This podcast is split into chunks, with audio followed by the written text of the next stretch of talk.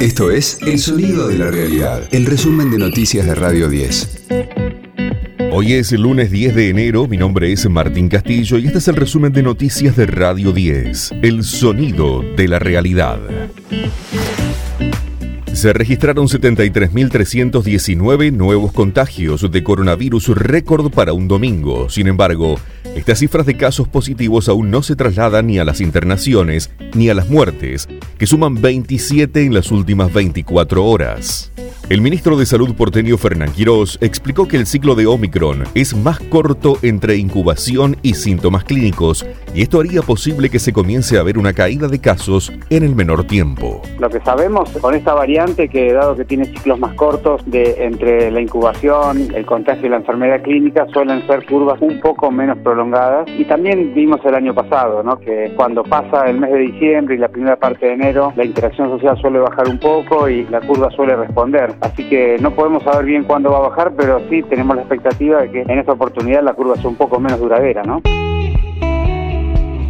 El gobierno analiza pedir el pase sanitario en los colegios, así lo indicó el ministro de Educación, Jaime Persic dijo que buscará informar y persuadir para que la población esté vacunada. Hay que informar, hay que dar información científica, hay que dar información pública, hacer pública toda la información que tenemos en relación a la vacuna e invitar, convocar, persuadir. La etapa es de persuasión, no es de restricción, al contrario. Nosotros queremos presencialidad plena, queremos que el 2 de marzo haya clases plenamente en todos los niveles de la educación argentina. Creemos que las mejores condiciones para darlas son vacunarnos. Escucha a Gustavo Silvestre y a Pablo En las mañanas de Radio 10. Se postergó la reunión entre el gobierno y la oposición sobre el acuerdo con el FMI. Estaba prevista para hoy, pero se pospuso para la segunda quincena de enero. La postergación se debe a las tensiones entre el Frente de Todo y Juntos por el Cambio, pero también a que Sergio Massa está aislado debido al positivo de COVID de su esposa, Malena Galmarini. La reunión se llevará a cabo el 17 o 18 de enero en el Congreso.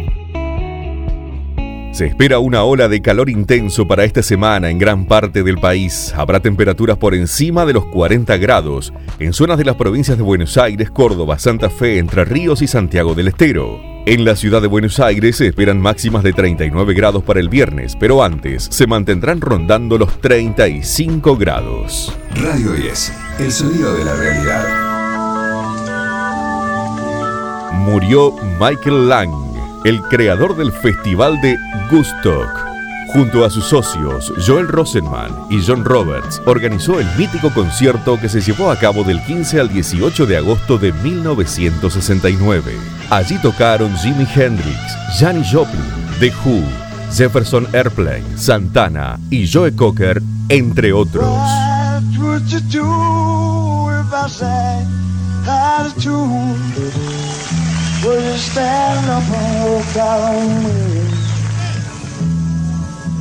Medio millón de personas acudieron al festival que tuvo lugar en una pequeña granja lechera en la localidad de Bethel, a 70 kilómetros del pueblo, bajo el lema Amor y Paz.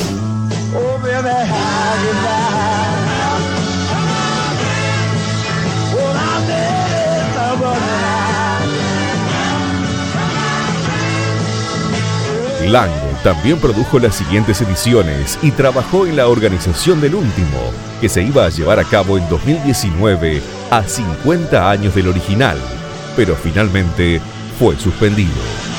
Este fue el diario del lunes 10 de enero de Radio 10, El Sonido de la Realidad.